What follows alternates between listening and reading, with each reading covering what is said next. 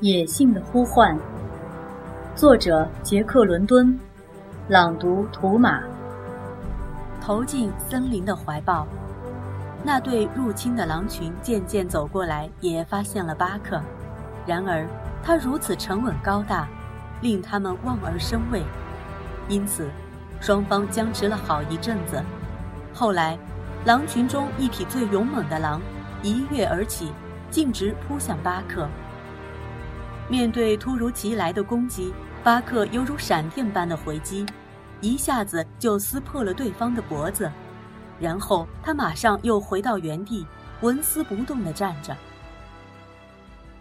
那匹受了伤的狼痛得在地上直打滚，接着又有三匹狼接二连三地试着从不同角度进攻，可是一个个先后都被击退了。这在狼群中立即引起了不小的震撼，他们愤怒了，一拥而上，急切地想打倒敌人，可是你攻我上的反而互相妨碍了队友的进攻。巴克用后腿支起身体，迅速而敏捷地招架、扑跳、躲避、撕咬。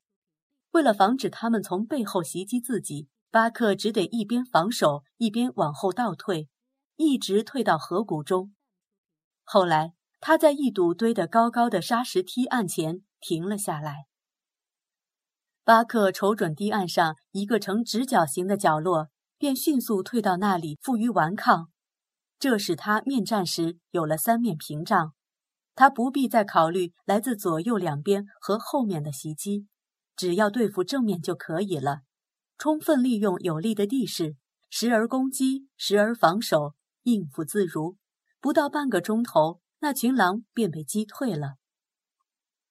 狼群中有的把舌头垂得长长的，有的把耳朵竖直起来，躺在地上，胸脯起伏不断；有的站得远一些，静静地注视着巴克；还有的拼命地喝着潭里的水。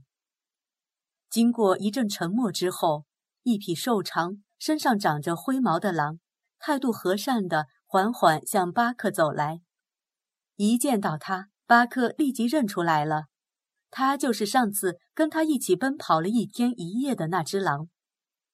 那条狼轻轻地发出呜呜的哀鸣，巴克也跟着哀鸣回应。一会儿，他们便互相碰起了鼻子。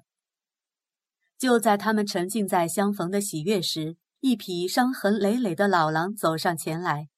巴克看到他，立即咆哮一声。并摆出作战的姿态，可是那匹老狼并没有袭击他的意思，反而也亲热地和他嗅起了鼻子。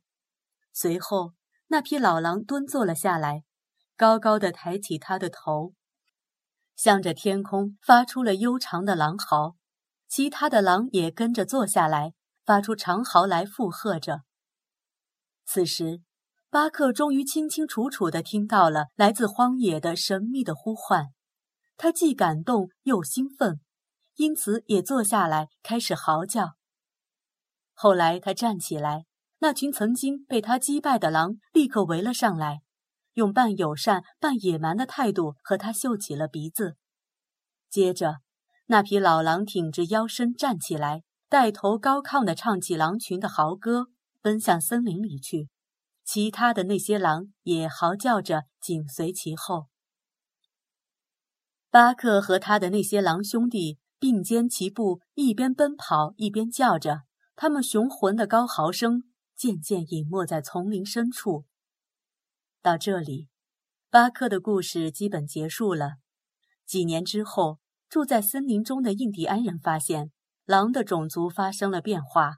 他们看到有些狼的头上和嘴巴上。出现了棕色的斑纹，而且胸口中央有一条条白色的毛。印第安人部落中至今还流传着一个神奇的传说：有一只幽灵狗率领着狼群奔跑，只要它一出现，便夺走他们的所有猎物，杀死他们的所有的狗。面对他们最勇猛、最出色的猎手，也毫无惧色。故事越讲越可怕，有的猎手一去不复返，有的猎手被族人发现的时候已被咬破了喉咙，而在它的附近有一种脚印，比雪地上任何一只狼的脚印都大。印第安人外出打猎的时候，永远不敢进那个山谷。夜晚，妇女们围着火堆聊天，谈到幽灵狗和山谷，禁不住悲伤，哭泣起来。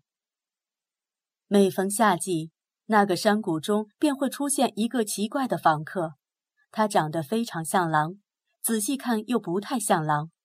他走到谷里的一个深潭边，蹲坐在那里，久久的沉思，然后。发出一声悠长而悲伤的嚎叫，就走掉了。然而，他并非总是独来独往的。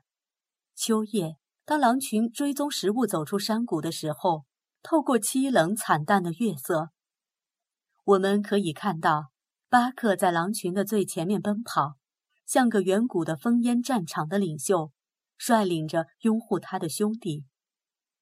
他放开粗犷的喉咙，高歌一曲。一支原始世界的雄浑的歌，响彻在整个山谷。这是狼群之歌。他放开粗犷的喉咙高歌一曲。